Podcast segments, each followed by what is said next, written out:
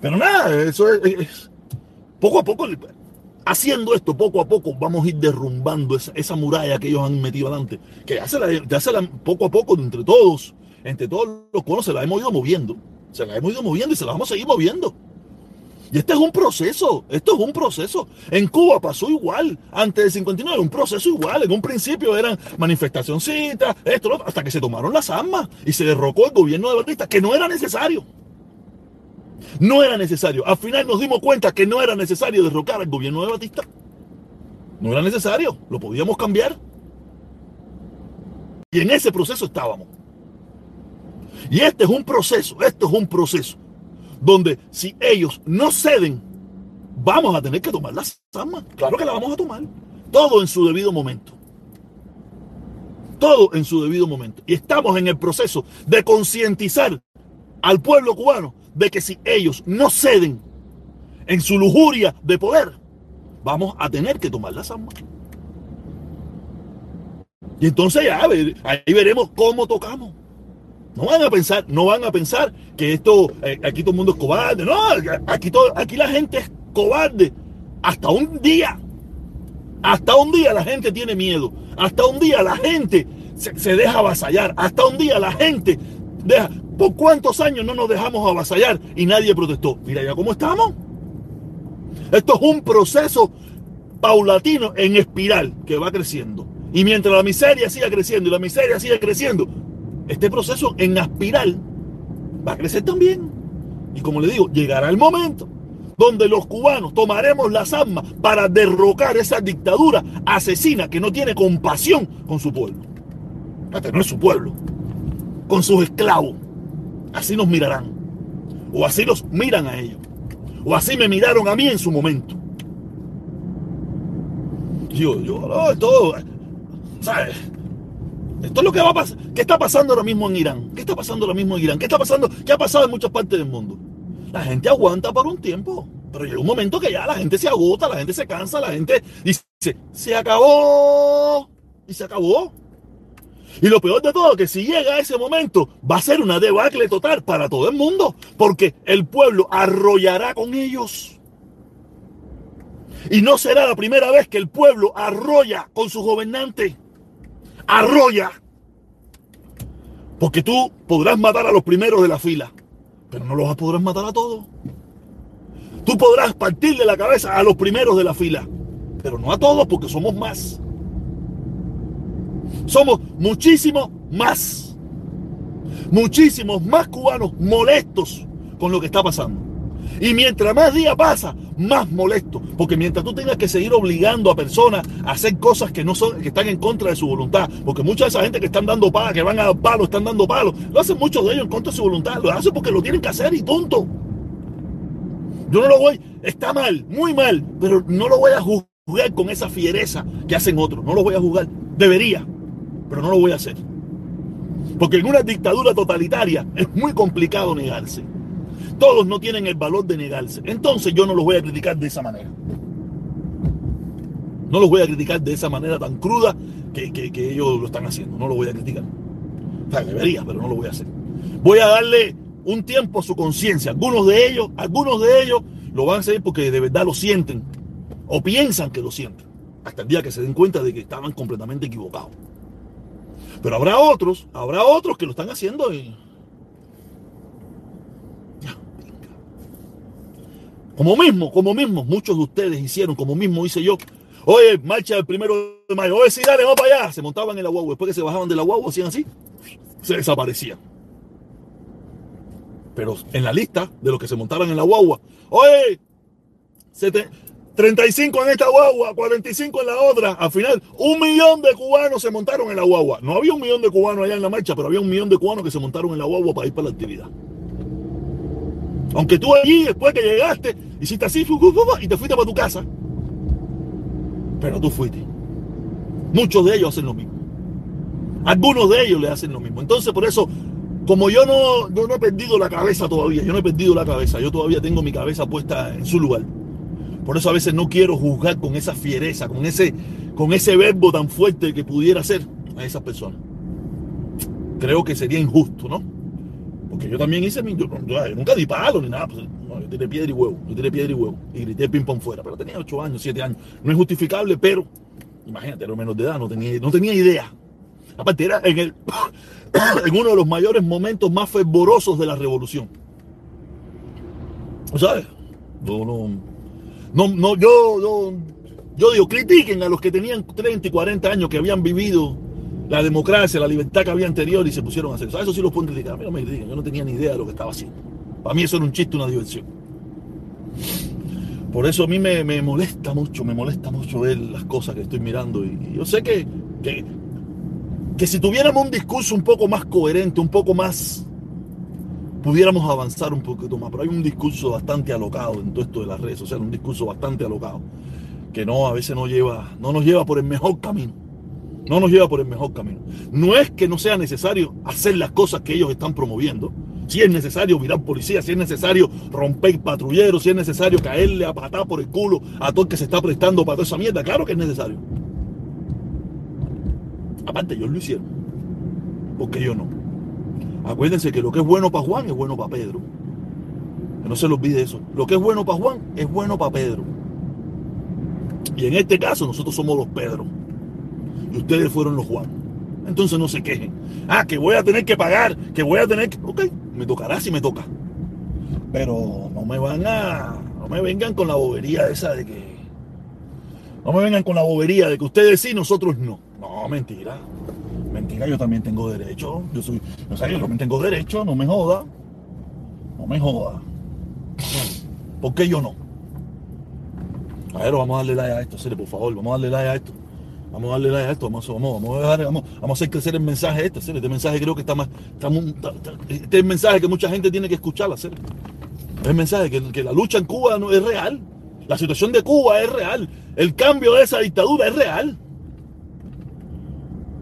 yo no quiero que sea por las armas, yo no quiero que ningún cubano caiga, yo no quiero que ningún... No, pero es, a lo que nos están llevando. Es a lo que están llevando al pueblo cubano.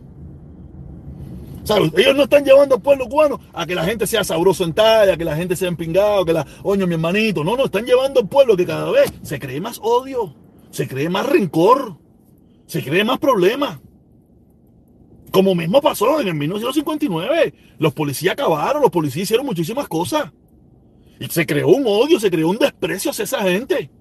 Y eso mismo va a pasar si seguimos en, creciendo esta situación, porque de que la dictadura se va a caer, la vamos a quitar, la vamos a cambiar, eso va a pasar. Eso va a pasar. Eso, eso está escrito en piedra de que eso va a pasar. ¿Cuándo? Todavía no sabemos. Pero mire el proceso. Mire Cuba hace 10 años atrás, mire Cuba hace 20 años atrás, mire Cuba hace 30 años atrás y dígame si la Cuba hace 30 años, 20 años o 10 años es la misma Cuba de ahora. Es la Cuba de ahora donde la policía tiene que... En primer lugar ya empezó, ya, está diciendo que los cubanos tienen derecho a la protesta. Lo están diciendo de boca para afuera porque es irreal. Los, tienen que salir brigadas y brigadas con palo en mano para poder mantener el control social. Antiguamente criticaban a cubanos que venían de Estados Unidos a cometer delitos en Cuba. Hoy en día son los mismos cubanos de Cuba los que están cometiendo esos delitos. Porque en definitiva son delitos. Fíjense cómo ha cambiado Antiguamente los que usted veía ahí en esa sillita y, incriminándose también eran cubanos que vivían fuera. En la mayoría de los casos. Que iban allá y se infiltraban, engañados o no engañados, o de verdad o no de verdad. Hoy en día no son cubanos. Ahí no hay ninguno de Miami, ni de Houston, ni de, ni de Guatemala, ni de ningún lugar. Son cubanos de la isla, los que vienen poniendo en los últimos tiempos. Quiere decir que ya los cubanos de la isla entienden que como único ellos van a poder lograr una mejoría en su, eh, eh, su entorno es ellos mismos luchando, no esperando por nadie. Cuba ha cambiado. Y ha cambiado para bien. Y si ellos siguen en esta locura de querer mantener, imponer una dictadura totalitaria, criminaria, asesina, que tiene cientos de fusilados, miles de presos políticos y millones de cubanos refugiados en diferentes partes del mundo. Lo que viene es tiro. Lo que viene es bala. ¿Estamos preparados actualmente para eso? Creo que no, todavía no. Pero va a venir. Va a venir. Eso viene. Si ellos no cambian antes, eso viene. Eso va a venir. Va a venir los ajustizamientos. Van a venir los. Ah, tú me vas a dar palo a mí, ok. Yo, ahora yo me. ¿Qué pasó en los Estados Unidos? ¿Por qué se crearon las panteras negras en los Estados Unidos? Yo sé que muchos de ustedes no saben historia ni pinga. ¿Por qué se crearon las panteras negras? Porque un sector de los negros se cansó de que les dieran patá por el culo. Y ellos decían, nosotros no somos pendejos. Nosotros somos guapos. Nosotros no tenemos miedo. Y dijeron, este grupo, si tú me das, yo te doy. Si tú me matas, yo te mato. Que se desvirtuó, que algunos se volvieron delincuentes, que pudieron haber... Y eso es otra cosa. Pero ese fue el objetivo verdadero de las Panteras Negras. Y no solamente las Panteras Negras son los más famosos, pero hay muchísimos, muchísimos grupos de negros que dijeron, se acabó. No voy a permitir una más. El primer linchamiento, el primer patallita, el primer escandalito que me dé, a tiro te voy a caer. Y así se, y así fue. A tiro le cayeron a la policía racista de los Estados Unidos. Aquí hay muchos cubanos que hablan que si en Cuba hay una negra, que si mató a un policía, sí, mató a un policía racista. Mató a un policía racista que probablemente en su haber tenía 1, 3, 4, 25, 75 negros pateados por el culo. No estoy justificando lo que hizo, pero vamos a contar la historia de verdad. porque aquí la extrema derecha, la extrema derecha de Miami, que yo no sé dónde que tiene la cabeza metida, no sé en qué culo. Ah, que soy una negra terrorista. Vamos, a buscar el historial del policía que mataron. A lo mejor en este caso era un policía bueno. Vamos a poner que en este caso sea un policía bueno. Pero eso fue el que le tocó pagar, lamentablemente. Toda la injusticia que habían cometido los policías blancos en este país contra los negros. El problema es que aquí las historias se cuentan a media, aquí hay mucho ignorante, aquí hay mucho manipulado. Si en Cuba nos manipularon, aquí nos manipulan igual. Pero yo pienso, yo pienso, como dice la muchachita esa de Cuba, la blanquita bonita esa que la tira buenísima. Yo pienso, aunque usted no lo crea. Yo estudio, yo leo, yo miro, yo escucho. Yo no me meto aquí todo el día escuchando a, Manolín y al otro y al otro. No escucho a ninguna de esa gente. A mí ninguna de esa gente me tiene nada que enseñar. Ninguna de esa gente es profesor. Ninguna de esa gente tiene un conocimiento. Ninguno de ellos tiene una experiencia vivida. ¿no? Esa, esa gente son habla mierda igual que yo. Lo que nos diferencia, en mi caso, pienso yo, es que a mí me gusta informarme. Tengo muchos años de información. Me gusta, después que salgo de lo que yo hago, me gusta sentarme y ver un documental. Me gusta sentarme y ver una película interesante. Me gusta, no me gusta, no me gusta película de karate, ni me gusta, ah, buf, por tus cinco. No, yo no miro esa mierda. No miro nada de porquería eso. No pierdo mi tiempo en eso. Soy un loco atormentado por la ingrata que se fue. Me gusta ver otras cosas. Cosas, cosas que, que, que engrandezcan mis conocimientos. Mi, problema con la lectura, mi problema con la escritura son otras cosas. Pero lo que hay aquí adentro, olvídate de eso, hacer. Pagarle clase a un. Ah, se me complica un poco las clases, pero pagarle clase un montón. Y eso, y volvemos al tema cubano. Cualquier momento en Cuba se, se crean sus panteras negras. Cualquier momento. Ya la población cubana está dividida completamente.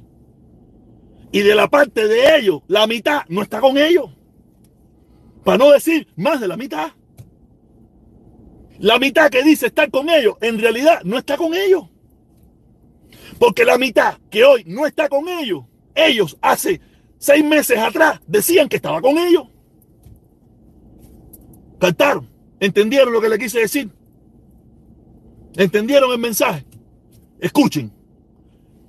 Hace tres años, cuatro años, cinco años, diez años, veinte años, ellos decían que el 100, el 99.9 estaba con ellos. Hoy en día, mirando las elecciones, lo que pasaron, la mitad, o un team de la mitad, o la mitad, ya no está con ellos. O por lo menos no favorece lo que están haciendo. Vamos a ponerlo, vamos a ponerlo así, no favorece lo que están con ellos. Pero nosotros sabemos que la mitad que está, la, la, otra mitad, la mitad que dice que está con ellos, ah, que ganaron, esa mitad que dice que está con ellos, todos sabemos que la mitad de esa mitad Son simuladores. Que cuando empiece, cuando empecemos a dar palo en su momento, esa mitad esa mitad se va a sumar a palo igual. Porque van a decir, oye, yo estuve aquí porque estaba obligado, estaba intimidado, tenía que darle comida a mi chamaco, pero ahora te voy a partir la cabeza. Y usted lo sabe. Usted como ñanguita, usted lo sabe.